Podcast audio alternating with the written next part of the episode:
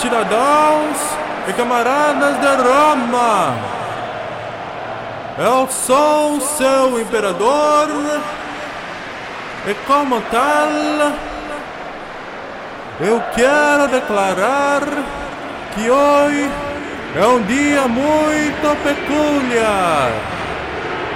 Hoje eu declaro que teremos um episódio bônus do podcast Roma Nua e Crua.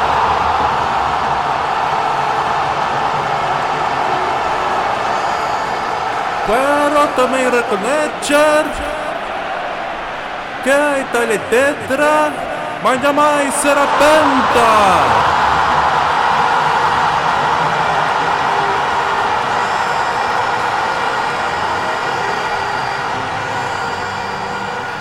Alô, amigos! Alô, galera! Estamos de volta para o nosso 12 episódio bônus do podcast Roma Nua e Crua. Quem vos fala é Bruno Prandi, seu apresentador e editor deste humilde podcast. E comigo hoje, ele, o meu tetrarca, César Casolari. Bom dia, César, como vai? Bom dia, Bruno. Salve, galera. Estamos aqui pronto para participar de mais um episódio. Hoje estamos aqui com um coro reduzido, mas vamos tentar fazer o melhor aí para ser um episódio bem legal, pessoal. Boa, valeu César, né? Hoje a gente teve um probleminha de agenda aqui, estamos só nós dois, mas vamos que vamos, que temos muita coisa para falar. A ideia aqui é a gente não resuma aí desses últimos 50 anos, desse último século aí, dessa transição da República para o Império, né? Tocar um pouco mais num personagem super importante, mas que dentro do podcast ali não tem a relevância e a importância que teve historicamente, que é o Marco Fúlio Cícero, então a gente vai dar um foco nele melhor aqui também. Pegar um gancho, falar de umas mulheres que também não tem muita voz na nossa narrativa, na história romana como um todo, mas a gente vai ver aqui que elas também estavam atuantes e merecem o seu destaque. Beleza, pessoal? Vamos entrar. César, você quer abrir as honras aí, começar a colocar o nosso público aí em que ano estamos, o que vamos falar? Vamos lá. É, a nossa ideia era fazer como esse século, né, do, do ano ali 100 até onde a gente está agora no podcast, que é no ano 43 a.C., aconteceu muita coisa, né? Assim, a, a República Romana vinha relativamente bem, né? Desde o ano acho, 510 por ali, quando, quando teve o último rei, e era uma república, aquele esquema de senado, dois cônsuls todo ano, é, né? com todos os tropeços aí que, que tem a história, a república estava caminhando viva, né? Depois, acho que depois um pouquinho ali da Guerra Púnica, talvez, que o Roma civil com muito dinheiro, com aquela questão dos soldados que queriam a remuneração, que ficou faltando,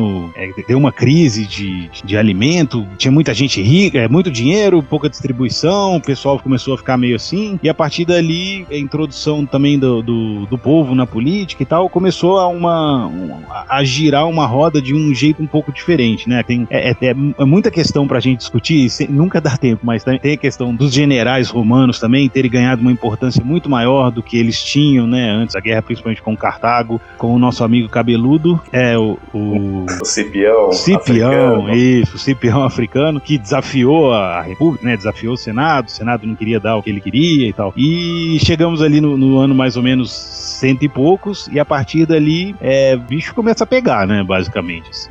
Começa o, o Mário aparece na história, vira cônsul mais de uma vez, até chega até né, sete vezes cônsul, eleito cônsul, e o, todas aquelas bases da República começam pouco a pouco, pouco a pouco, a ruir, né? Cada, cada personagem que vai aparecendo vai tirando um pouquinho daquilo que foi a, o, a base de sustentação da República durante esse período. Sim, ajudar a dar um contexto aí, né? Mas quem ouve o podcast desde o começo, como o César muito bem colocou, começa é, Roma sendo um reinado, né? Passa por sete reis, vira uma república e as instituições da república funcionam muito bem, Senado, Assembleia Popular, dois cônsules por ano para poder nunca concentrar na mão poder muito de ninguém e a república começa a expandir. Antigamente, né? Também o exército era formado só por cidadão romano que tinha posse, então e as brigas eram mais regionais, mas conforme Roma engloba ali toda a Península Itálica e começa a ter adversário fora dali, né? Primeiro com os cartagineses, aí na primeira e na segunda guerra púnica, depois com os gregos, os gauleses, os ibéricos. Então, nessa fase onde Roma passa a ser controlar várias províncias em vários lugares, a, as instituições começam a não funcionar como deveriam, né? E, e, mesmo o exército tem que passar por reformas. Como é que quando você está tendo guerra é, na Península Ibérica, na Itália,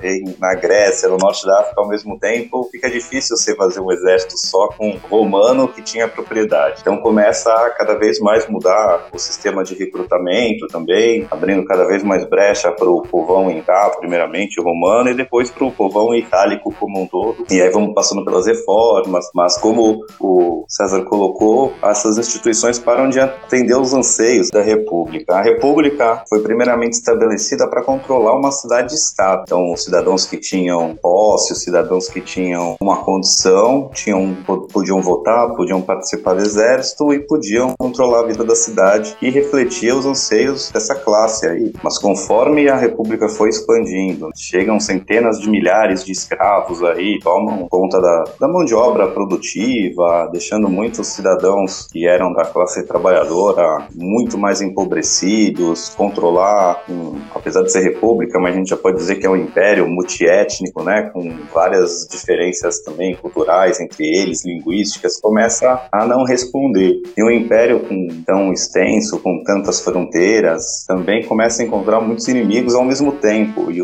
e vai forçando a república a ir se mudando, mas ela vai na marra, né? Ela não vai no suave aí. E aí acho que um ponto que, que culmina aí, você pontuou bem, mas é quando Roma destrói Cartago, né, na Terceira Guerra Púnica, também destrói a cidade de Coríntios na Grécia ali no mesmo ano, um ano bem simbólico, onde o mundo grego passa a ser realmente tão 100% absorvido e pacificado pelos romanos, e o mundo cartaginês também, né, com a destruição de Cartago, agora todas as forças romanas têm um poder para contestá-las de volta, né, porque antes o pessoal, a elite desses lugares aí do mundo cartaginês também, ora estava mais aliada com os romanos, ora se virava, voltava para os cartagineses, agora não tem mais Cartago para voltar. E aí, como você bem pontuou também, apesar dessa expansão aí, a concentração de renda aumenta vertiginosamente, né? o império mais rico aí do, do mundo antigo tem uns cidadãos extremamente paupérrimos. Mas ninguém me reconhece como grande cidadão.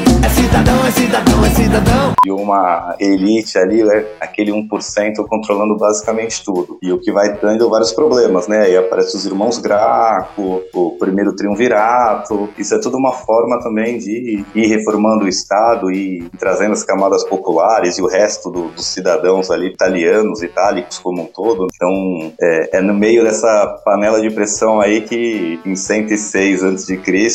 nasce o nosso Marcos Túlio Cícero.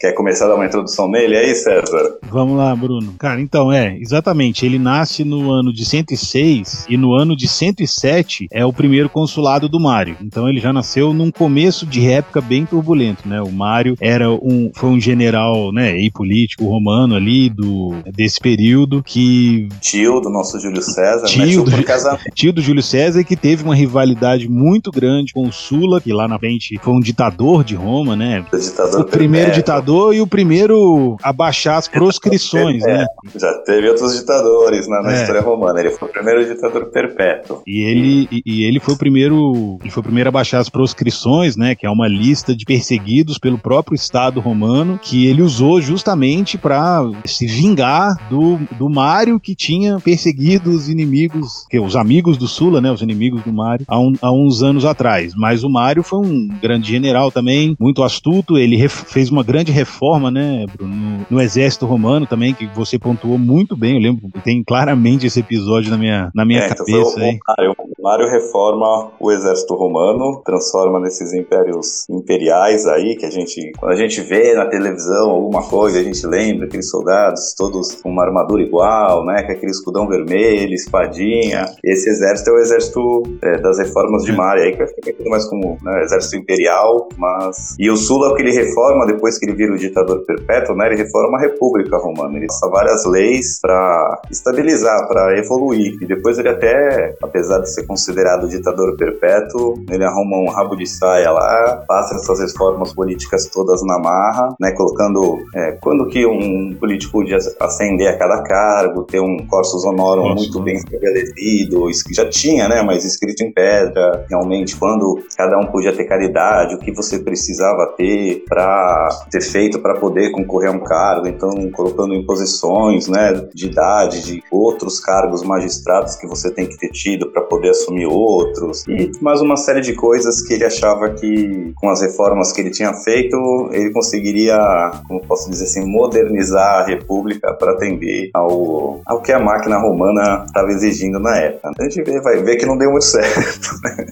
A república já ainda está em vias de se autodestruir aí. Mas só, desculpa, só essa correção aí, não quis atrapalhar seu raciocínio. O Mário reformou o exército, o Sula deu uma reformada mais no Estado. Como... É, e, e essa rivalidade deles meio que começou na Guerra Jugurtiana, né? Que o, o, o Sula era um, um, soldado do exército do Mário e ele conseguiu ali, por meio de reuniões e tal, fazer com que o Jugurta se rendesse e... Ele e o Sula. O Sula, o Sula, o Sula sim. E, só que quando voltaram para Roma, o Mário meio que, que roubou, né, a, a essa responsabilidade, tomou para ele, falou que ele tinha resolvido a guerra e o Sula muito ficou chateado e aí eles meio que se separaram aí e o resto é, é, é a própria história, né? Mas voltando lá pro Cícero, ele ele começou na, na carreira dele, né, na vida pública dele, né? Ele era um ele nasceu de uma família de o pai dele era um romano, né, da ordem equestre, né, mas ele nasceu numa cidade, não nasceu em Roma, né, nasceu na Itália, já era parte do império, né, mas da república, numa cidade a uns 100 quilômetros de Roma. E como ele tinha problema de o pessoal aqui quando a gente lê fala que ele era semi-inválido. Não sei o que significa isso, né, mas ele não tinha provavelmente o físico para ser um, um soldado ou algo do gênero, então, e ele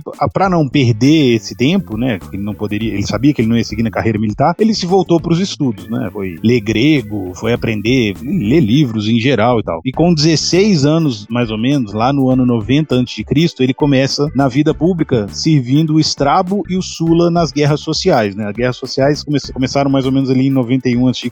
e um resumo bem rápido foi aquela, é, justamente o que você citou aí, daquela briga dos, das cidades ali, das regiões próximas de Roma, em querer ter uma participação maior na política, nas, nas decisões e, e participar né, de Roma. Isso, os italianos os, querendo é, os italianos não romanos. É, exatamente. Que o Cícero era, por um acaso. Né? E, e, ele serviu, essa assim, foi, como ele serviu, me parece que foi mais um cargo mais administrativo, de organização, né? E não num fronte de batalha, apesar que na, não tem registros disso, então a gente também não pode ficar muito em especulação, né? E em 83 a.C., com mais ou menos 23, 24 anos, ele estreou como advogado em Roma, né? A gente sabe que uma coisa que, que chamava muito atenção em Roma era né, ser advogado, participar de julgamentos e tal, porque os julgamentos eram públicos, né? O fórum era aberto e o público, né, as pessoas, os cidadãos lá, é, iam pro fórum para ouvir os julgamentos, para ouvir a oratória dos, dos advogados e dali saía muita gente, as pessoas ficavam famosas, era, como é que a gente pode dizer, eram os influencers da época, né? Os youtubers da época. É, lá não tinha não tinha nem jornal impresso ainda, não tinha é. TV. O baratinho era ver o que tava pegando, a coluna social, porque era sempre os ricos se processando, né? Exato. E é, várias e, tretas, então. E ali você ouvia as fofocas, né? Sabia o que, estava acontecendo. Então era, era mais meio que o centro da, da vida da vida social é, dos romanos ali, meio que girava em, em torno disso. Do fórum e dos banhos. Era. É, exato. Resumindo, é. a vida pública era muito pautada nessas é. duas atividades. Você ouvia, você ouvia no fórum e contava no banho. É, e também a, os eventos esportivos, né? De gladiadores, essas festas que tinham, mas era basicamente o, os três eventos ali sociais da época. Então. Exato. É, e a parte do, dos esportes era que nem hoje, né? O cara que é esporte é a parte mais assim de dar uma relaxada e tal. Mas ir no fórum, não. Aí era ler jornal, era estar tá inteirado dos acontecimentos.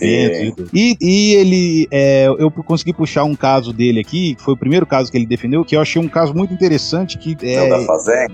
É exatamente o da Fazenda, do Sexto Rócio. O Sexto Rócio foi acusado de matar o próprio pai, né? E em Roma isso era visto como um, talvez um dos piores crimes que você poderia cometer, porque o pai era o, o chefe da família, era o condutor da família, ele que né, era o responsável por levar o nome para as próximas gerações, por ensinar os filhos isso, as tradições romanas e tudo. Tinha uma ligação né, do pai da família com Júpiter, né, com Deus Júpiter, então teoricamente você estaria né, atentando contra o próprio Deus tal. Era uma, era uma acusação muito, muito pesada. E, e a, a pena por essa por esse crime, né? Se você fosse condenado por esse crime, era uma pena muito bizarra, que era te meter num saco junto com um cachorro, uma cobra e mais um bicho, te fechava ali e tacava no rio.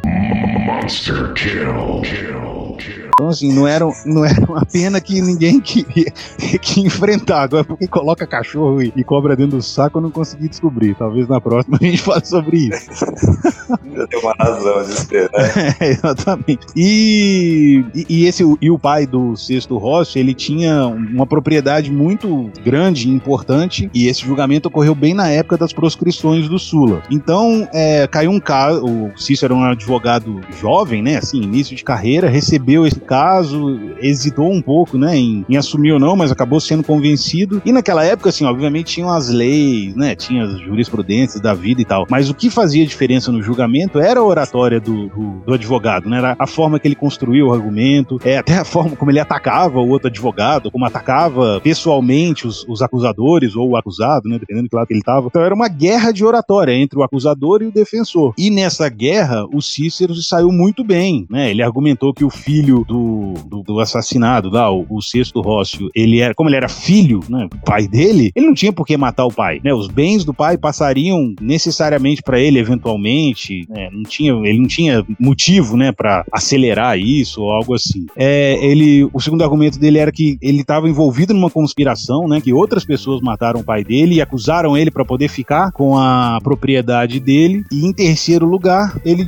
ele citou nominalmente um rapaz chamado Crisógono que era meio braço direito, né? Ele era um escravo liberto do Sula, que era o ditador na época. Eu não, lembro, eu não sei se exatamente nessa época ele era ditador já era o último ano de cônsul dele, né? Que depois ele foi cônsul, depois se aposentou. Mas enfim, ele era o cara que, que mandava. Foi em 80. 80. Eu acho que era o consulado. É, ele não, é, acho que ele, não, ele foi declarado ditador perpétuo em 82, mas eu não sei se ele já estava como ditador ou se ele estava como cônsul antes é. de ser declarado. É, de qualquer forma, era qualquer cachorro forma. grande. Era cachorro grande e era o cara que era o responsável. Falava mal dele, até os que, ah, o Sula, ouviu o Sula, ele não gostou, já era faca na caveira. Exatamente. Já, e ele. Aí o banho de sangue que foi as construções do Sula.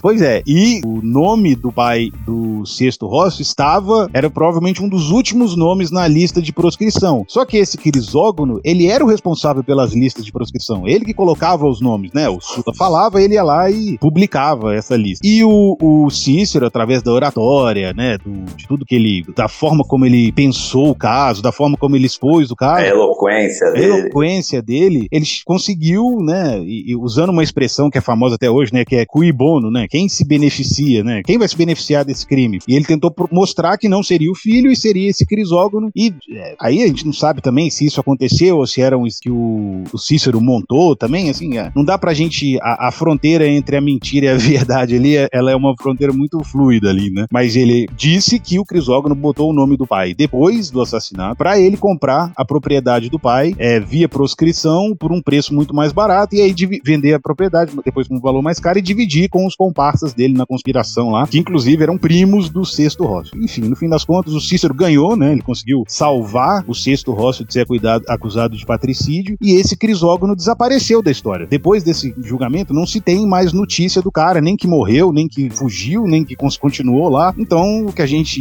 imagina é que o Sula passou a espada no cara e, e ficou por isso mesmo. E no ano seguinte, o Cícero. No ano seguinte, não, logo depois, o Cícero saiu de Roma, né? Um pouco é, com medo da, da, retaliação. Ficou louco pra ele lá. É.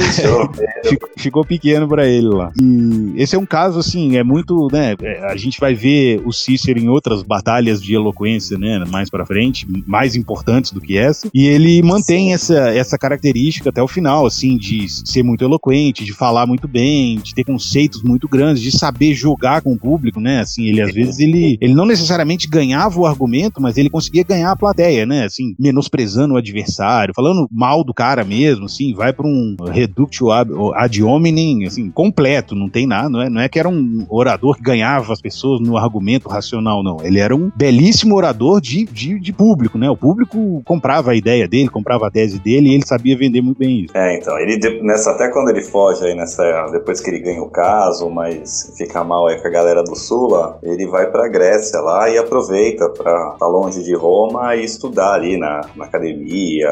O, até o maior orador da época ali, que era da Grécia também, é, ele passa a ser professor do, do Túlio Cícero, então ele vai aprimorar muita técnica aí. Ele já era muito bom, até que ele ganhou esse caso aí contra uma pessoa que estava no poder, ou que estava quase um, um julgamento de carta marcada pro cara perder, ele consegue reverter, né, de tão bom que ele era. E agora ele vai pra Grécia aí meio para ficar longe do, dos holofotes por enquanto e aproveita para estudar mais. Ele tem até um, um, livro, acho que chama Da Oratória, alguma coisa assim, não li. Não é um livro muito grande não, mas para quem quer entender de persuasão, essas coisas aí, foi um dos melhores livros. Esse é o meu próximo da lista aqui que eu vou ler, esse da Oratória do Cícero. E ele divide o discurso ali mais ou menos em quatro partes, né? Ele estudou muito, acho que se não me engano agora, acho que Aristóteles que escreveu sobre a retórica, né? Que ele ensina a argumentação, como construir um, um discurso é, racional e tal. E o, o Cícero ele dá um passo adiante aí com esse oratória, né? Ele quebra o discurso em, em quatro partes. Agora eu esqueci os nomes, ah, devia ter trazido isso mais bem preparado. Beleza.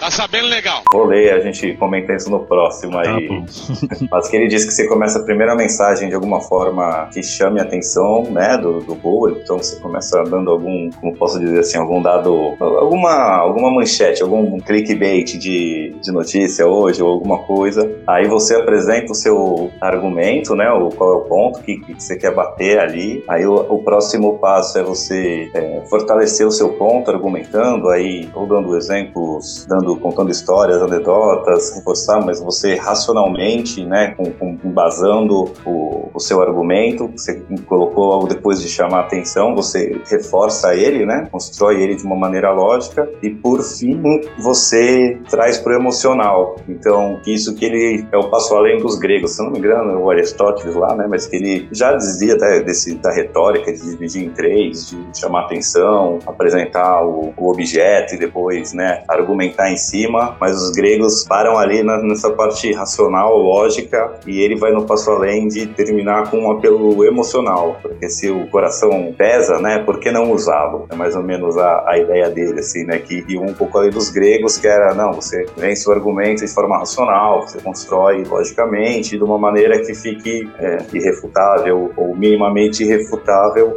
e o, o Cícero introduz aí essa parte para você fechar com um apelo emocional.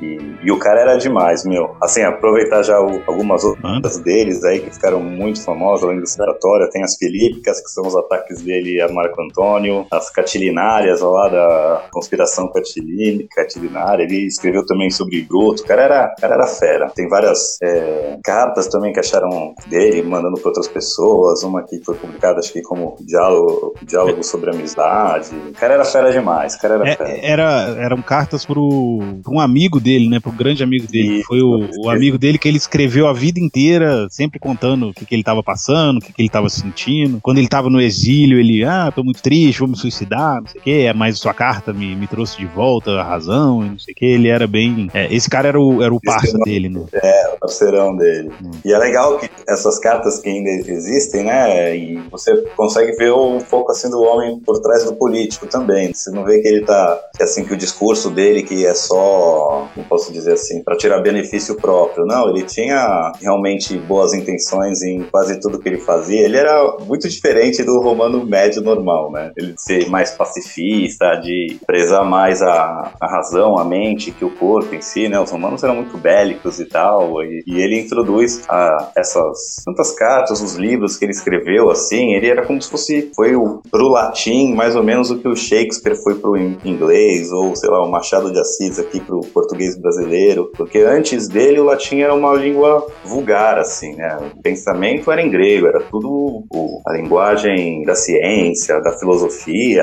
era grego. O latim era um, é, uma ele, língua do é, ele, ele, pegou, ele, ele pegou, ele pegou, ele pegou o latim e criou conceitos filosóficos no latim novos, né? Ou ele não só criou, né? Ele adaptou alguns, é, alguns termos filosóficos do grego para o latim, criou outros, né? E aí ele conseguiu colocar o latim como como uma língua que você tem que estudar para entender o conceito filosófico que ele está falando, assim como a gente tem que estudar, né? A gente, não, os filósofos estudam o grego para entender perfeitamente o conceito, né? A palavra dentro da língua tem um outro significado, dentro da filosofia tem outro significado. E ele fez isso com o latim, né? Ele botou o latim dentro da filosofia a partir daquele momento. E influenciou, cara, influenciou o, Santo Agostinho, diz que liu o livro dele, se converteu ao cristianismo, depois ele influenciou os caras do Renascimento, do É. Iluminismo, e influenciou os caras que, do- da Revolução Francesa. Então, assim, pega qualquer lado político que é, tem aí, o cara influenciou. A de independência americana também. Independência americana. É, então pra ver quanto ele influencia na sua vida e assim, né? O quanto às vezes fica, pelo menos no podcast aqui, a gente não dá a atenção merecida, né? Até acho que eu tava conversando, se não me engano, foi com a minha mãe esses dias, ou não lembro aonde, mas que antigamente o pessoal estudava até Cícero nas escolas, né? Era, fazia parte do currículo você estudar as catilinárias, não sei o que, não sei se era pra linguagem, alguma matéria ali de comunicação, mas agora a gente nem ouve mais, né? Não. É um cara que, assim, se você não for alguém que gosta de, de Roma ou filosofia, ou sei lá, no- diferente de Júlio César, Augusto, até a pessoa pode não saber explicar quem era, da, quando viveu, o que fez exatamente, mas está no imaginário popular, né? O Cícero realmente, da nossa geração, pelo menos aqui, não está. Não. E, e ele também ficou numa posição ali durante esse período. Ele foi uma figura muito representativa, mas ele ele estava sempre mais ou menos de um lado, mas também brigava com esse lado, aí brigava com outro. É, não queria saber de autoritarismo, então brigou com Júlio César, mas também quando Júlio César foi, cônsul, ele ficou meio escondidinho também para não acontecer nada com ele. Então ele é um cara que ficou ali. Eu até brinquei aí durante o- os episódios que ele era meio uma terceira via ali, né, em Roma. E como talvez nesse período ele não, não foi um general, né? Não, não foi que nem Pompeu, o César, é, o Marco Antônio depois e tal, não, não, não teve um exército. Apesar de que eu li uma história dele que uma- durante um período ele foi procônsul, né? Numa província ali mais pro leste. Como é que chama? Silícia.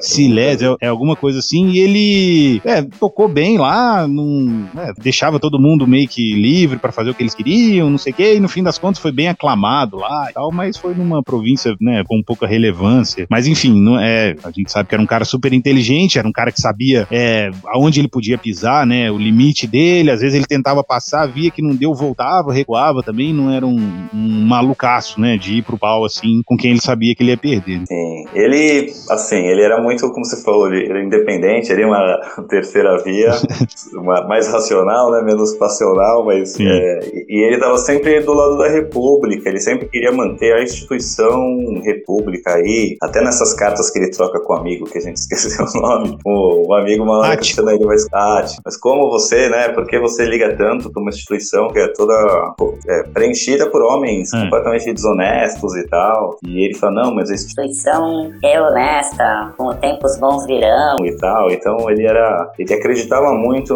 na República como instituição, no, no Senado, no poder dividido. Ele era muito contra e ele vai se posicionando contra. Quando o Pompeu, né, primeiro desponta lá como o cara que é cheio de fama, glória, que estava assim usurpando muito poder, ele se põe contra o, o Pompeu, né? Aí vem o triunvirato, ele se põe contra o triunvirato. Aí não teve os Catilina, o Catilinária lá também que tenta dar um golpe para tomar o poder, ele se foi contra. Até depois enforca os conspiradores ali no ano que ele é cônsul, que dá um, um BO pra ele o resto da vida, né? Que ele, Acho que isso eu chego até a abordar no podcast aí, quando pegam a os conspiradores lá, né? Ele que denuncia e convence o Senado a dar uma pena capital logo pros caras lá, matar todo mundo antes de ter julgamento e tudo. Ele até enforca os caras. Isso é, isso foi no ano que ele foi cônsul, né? Em Foi o- se- foi 63. E nesse ano, se eu não me engano, o Júlio César era questor ou pretor, alguma coisa do gênero. E nessa, nesse julgamento tava todo mundo lá, né? Foi um julgamento Sim. que ele levou todo mundo e foi uma das outras grandes batalhas de oratória dele, porque uma hora ele falava, ele ganhava o público, aí o Cato falava, ganhava o público pro outro lado. Júlio César chegou a falar que era um absurdo matar um romano sem julgamento, e foi uma coisa que depois, quando ele, quando ele virou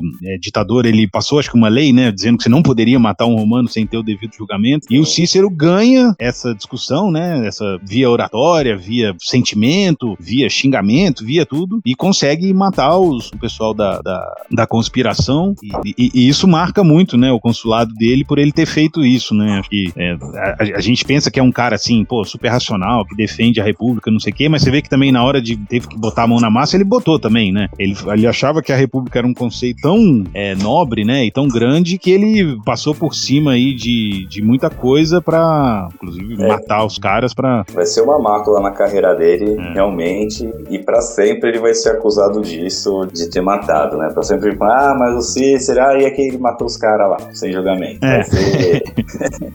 vai ser aquela carta na manga, de, ah, o cara é condenado, ah, o Wilson, é. sei lá, alguma coisa, é. sabe? É, o 7x1 do, é o 7x1 do Filipão, né? É o 7x1 cara... do Filipão, é. Ganhou a Copa, mas ah, e o 7x1. E lá vem mais!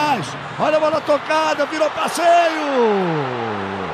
É, não sei o que. É bem por aí. Então, esse realmente é algo que não dá para defender ele, assim, até a causa, né, de defender a República era algo nobre, a justificativa dele disso ter acontecer, matar os caras logo, os cabeças logo, é que a, a, conspiração continuava em andamento, entendeu? E se o, o processo corresse no devido é, processo legal, né, se corresse como deveria, seguindo todas a, as moções, e a, a, República podia cair no meio do caminho, porque a, ele ainda estava em andamento, eles podiam continuar se articulando. Não que eu estou defendendo o ponto, só deixando que esse era o ponto dele, né? Sim. Que precisamos matar agora ou a República está em perigo. Mas realmente é o que surge aí. É, todo mundo fala bem dele, mas é o, é o 7x1, é aquela moedinha, é. ah, uma pegada sem. E foi, o, e foi o primeiro embate dele, grande embate com o Júlio César, né? O Júlio César, inclusive, sugeriu prisão perpétua, né, para os caras, em vez de matar na, na, na, defesa Depois dele. Depois até o pessoal fala, desculpa aí se eu interromper, mas os, não. vão acusar o Júlio César de fazer parte da conspiração, Exato. até porque foi o único que meio que defendeu os caras lá, mas desculpa, conclui seu pensamento. Não, e, justamente por isso, né, assim, depois ele foi um, era, ele era um grande crítico de qualquer pessoa que tentasse acabar com a República, e quando o Júlio César cruza o Rubicão lá em 49, ele foge, né, para ele foge com o Pompeu, né, para lá para primeiro para Dirac, depois vai para Fársalos, então ele tava nas duas batalhas, nas duas grandes batalhas lá da Guerra Civil lá do Júlio César com o Pompeu, e ele tava no meio do pessoal ali quando o Pompeu perde a batalha final, né, de Fársalos, e ele volta para Roma com o perdão do Júlio César, né? O Júlio César perdoa ele por ter teoricamente assumido o lado lá do Pompeu, não que ele fosse um grande fã do Pompeu, mas ali entre os dois ele ele tava em Roma, né, quando o César atravessou o Bicão e ele acabou indo com o pessoal lá para para Grécia. Sim. E o primeiro triunvirato aí, que era o, o Júlio César, o, o, Pompeu e o Crasso, antes de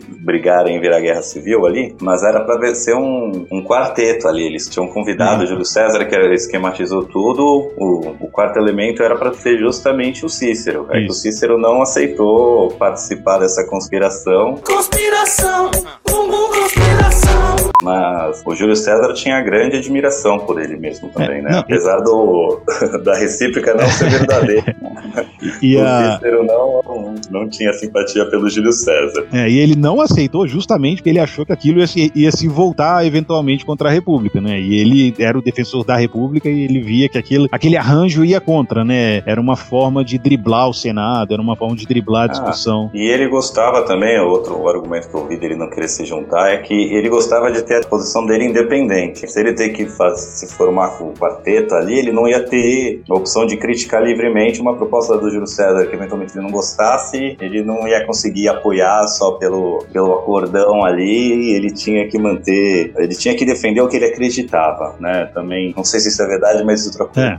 ele só aceitava também cá, ele acreditava que o, quem ele ia defender estava com a razão, que ele também não quis se juntar a movimentos políticos para ter que tomar, para ter que tomar um lado e sempre, sabe? Eu sou, sei lá, Bolsonaro, eu sou PT, eu sou não sei o que, eu vou votar com eles, independente do que venha. Não, ele sempre queria ter o teu pensamento crítico e falar: isso vem desse cara, independente se eu gosto do cara ou não, eu acho isso bom e vou votar com isso, ou eu adoro esse cara, mas eu não gostei dessa proposta por isso, isso, isso, e vou votar contra. Então é, é legal ver que o cara, pelo menos, né, na teoria, defendia o que acreditava. É, e essa postura dele foi justamente o que levou ele a ser cônsul, né? No ano que ele foi cônsul, era o ano, ele foi eleito em 62, e era um pouquinho, um tempo depois do Sula ter abandonado o poder, devolvido à República, morrido, e tava naquela confusão, e todos os apoiadores, né? Todo, todo mundo que tinha ali para ser eleito era ou apoiador do Sula que tinha sobrevivido, ou era muito novo ainda, para não ter vivido a época dele, e ali os optimates estavam, né? Os conservadores estavam ali numa indecisão sobre quem indicar, porque não queria indicar ninguém de, muito de guerra, nem ninguém muito cru, e tinha o tio do Marco Antônio, é, concorrendo, tinha o Catilina e tinha e eles chamaram o Cícero para ser o candidato deles, porque ele é um cara, era um cara assim que não tinha muito, que era mais independente, que não tinha ligação, né, direta com o Sula nem com ninguém e tal, e ele acabou sendo eleito, né, junto com o tio do Marco Antônio por isso, e ele fez uma fez uma jogada interessante lá que ele prometeu, o cara era cônsul, né? Então no ano seguinte ele ia ser indicado para ser procônsul de alguma é, de alguma província e ele ofereceu pro tio do Marco Antônio a província que ele seria procônsul. Em troca, o tio do Marco Antônio ficava quietinho e deixava ele mandar do jeito que ele queria. E isso meio que deu certo, assim. É, é uma, foi uma jogada muito, muito né, sábia dele, assim, em termos políticos. E ele conseguiu fazer um ano é, relativamente é, tranquilo, né? Mas depois, obviamente, teve a, a, conspiração Catilina lá. Então foi um ano que acabou sendo conturbado no, no final, é. mas ele conseguiu tocar o que ele queria.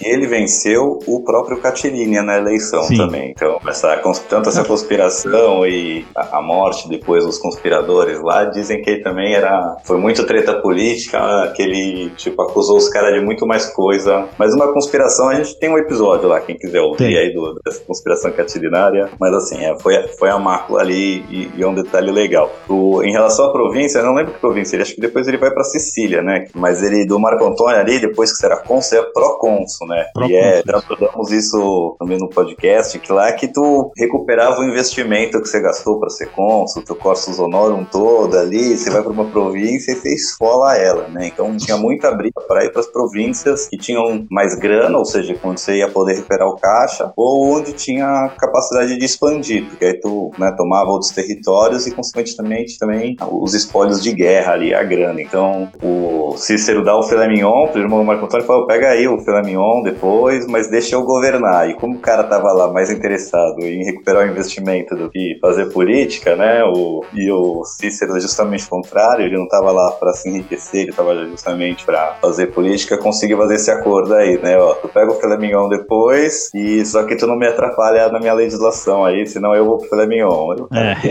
Cara tava mais preocupado com o dinheiro, então é, o, e, o Cícero governou quase que sozinho. É, e durante o, o, o, segundo triunvirato, ele foi um, ele era o grande crítico do, Marco Antônio, né? Sim, até e antes do triunvirato se formar, né? Logo assim, com a morte de César, o que ele via era, meu, ele já não queria ninguém no poder, mas o César era um cara diferenciado, digamos assim, né? O Marco Antônio, ele era o, o porra louco, o playboy folgado, era um excelente soldado, ponto final, sabe? Ele tinha muito medo que, como o César deixou o poder, né, como ditador perpétuo, como é, cheio de poder concentrado, como nunca tinha acontecido antes na história de Roma ali, ele tinha muito medo que o Marco Antônio acabasse com aquele poder. Ele já não gostava do César, mas ele lá pensava esse, essa concentração de poder na mão de alguém como o Marco Antônio não pode acontecer de jeito nenhum. Tanto que ele vai se juntando até com Otávio, né, na, primeiro, para de alguma forma colocar em xeque o Marco Antônio ali. E tem as filípicas e tal. Só que quando o segundo triunvirato se forma, né, que os cesarianos se unem, o Marco Antônio fala: Eu quero a cabeça de Cícero. Né? Reza a lenda aí que o Otávio Otaviano tentou por dois dias convencer o Marco Antônio a não matar o Cícero e tal, mas que não teve jeito. Depois de toda a perseguição política que o Cícero fez com ele, ele conseguiu declarar inimigo do Estado. Tem as Filípicas também, né, que é os discursos contra Marco Antônio, uma obra famosíssima aí do Cícero. Não teve, não teve jeito.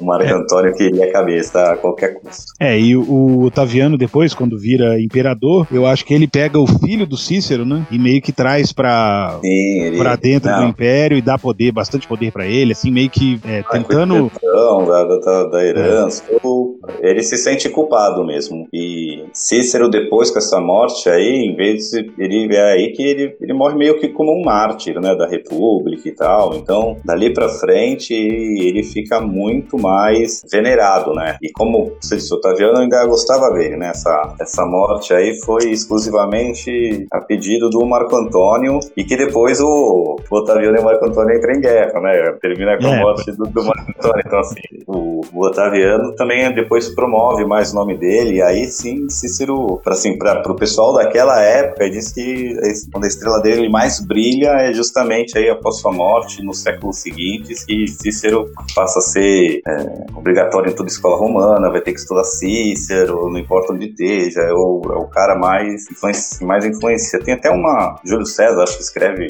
em alguma carta lá que ele manda pra Roma, das conquistas dele, ou é uma, não lembro exatamente quando, mas tem uma frase mais ou menos assim do Júlio César, né, que as conquistas territoriais dele não equivalem, não chegam aos pés das, é, da evolução espiritual que Cícero trouxe pro povo romano, alguma coisa assim que Júlio César escreve, né, que meio que puxando o saco do Cícero ali e comparando o que, o que eles fizeram, né, o Júlio César trazendo um monte de território, riqueza nova, nos compara a elevação do espírito que o Cícero trouxe para o povo romano e tal.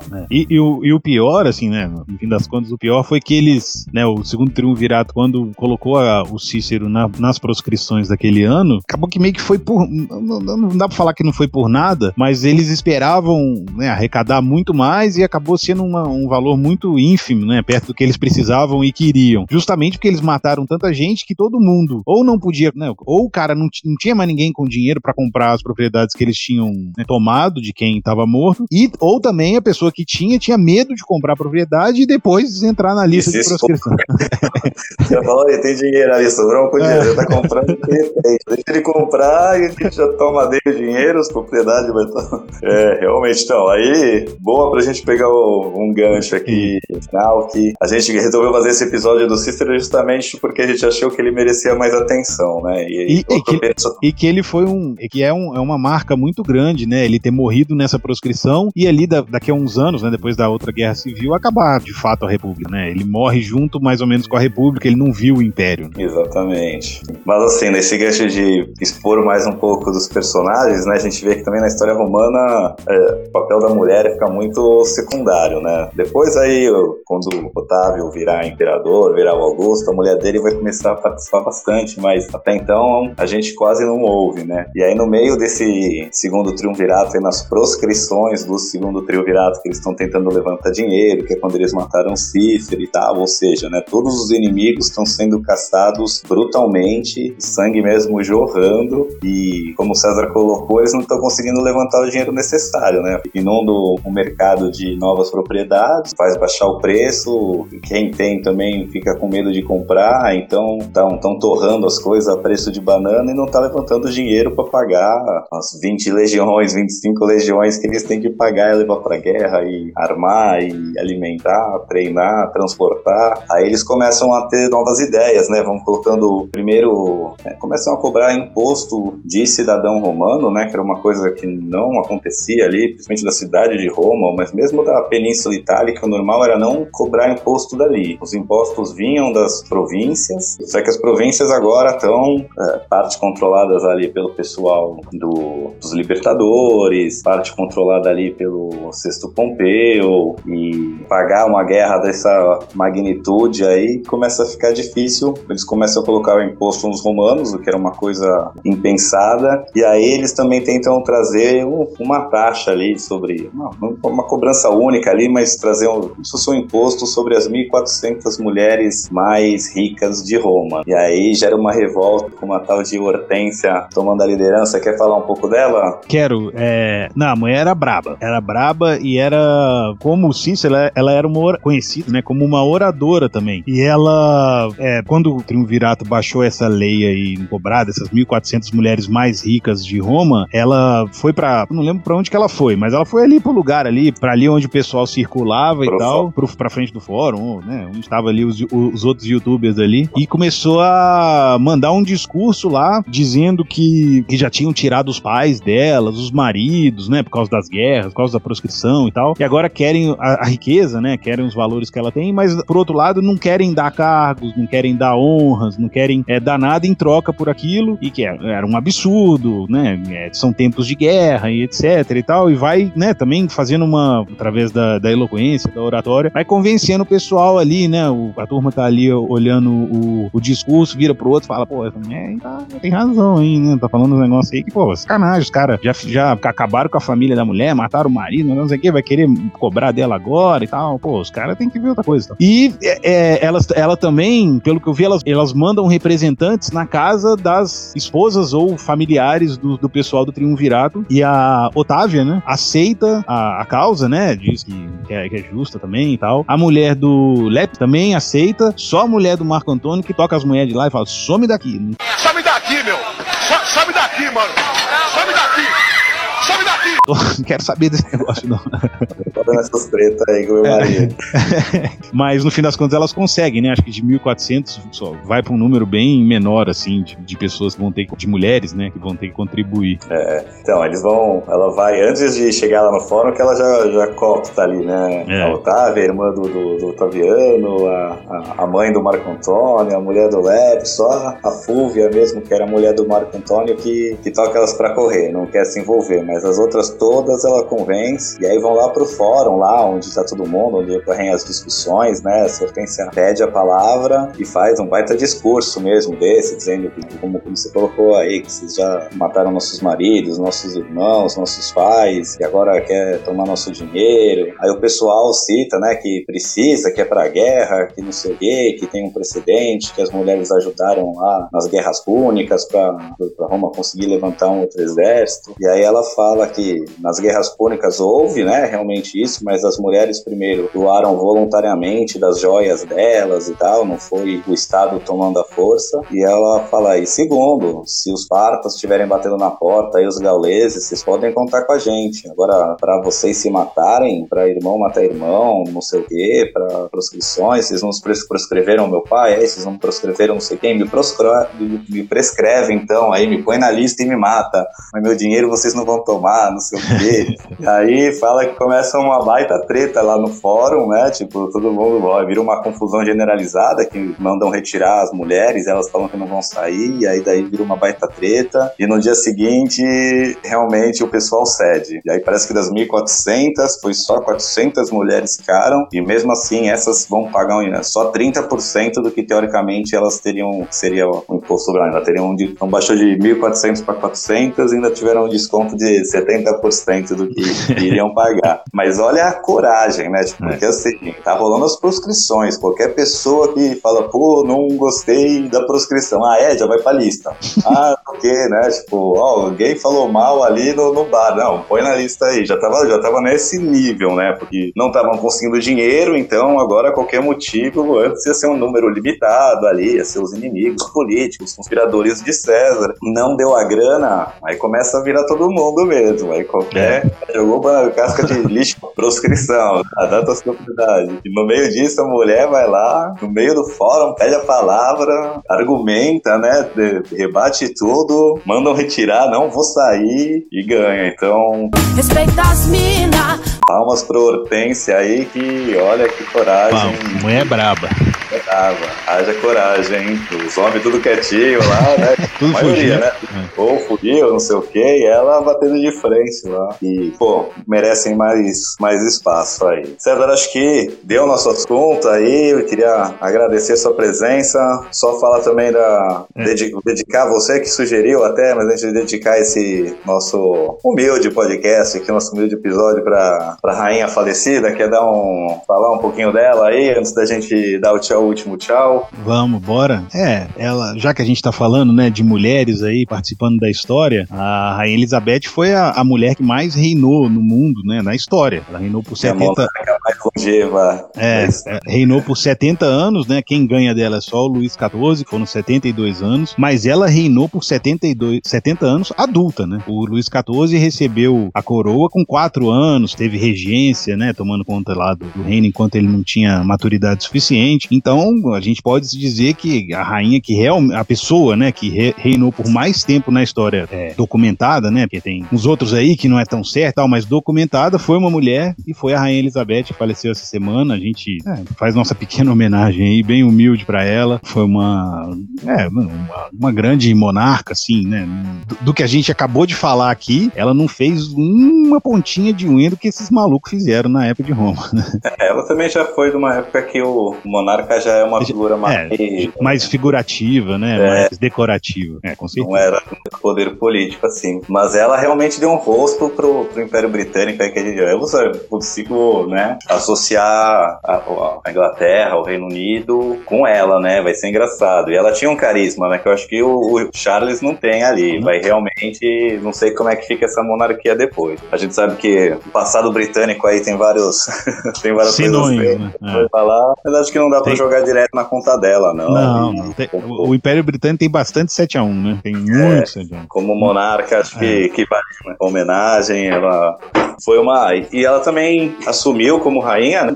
foi uma figura feminina de protagonismo por muito tempo onde as mulheres não tinham, né? Então eu Sim. acho que isso também é um ponto a favor dela de, de representar, né? E de alguma forma ser uma figura feminina que representasse poder, que representasse autoridade. Lógico que você não consegue muito aspirar para ser rainha, né? Ter essa coisa de berço, de herdar, mas acho que é importante para o movimento feminino como um todo ter uma representante você fala, ah, mas mulher não, não pode, tem que ser o quê? Mas olha aqui, a rainha do maior império é uma mulher, então não vem com esse papo de sexo frágil. Eu acho que vira assim, uma, uma, referência, pelo menos de alguma forma, né? Então, deixar aqui a homenagem à mulherada da história que sempre teve pouca, pouca visibilidade perante os homens. E ela foi uma, uma representante contrária aí, como você disse, a, a monarca mais longa a reinar aí, dependendo da ótica, né? Se olhar de realmente poder governar, não ser só realmente decorativo. Então é isso. Mais alguma coisa aí? Não,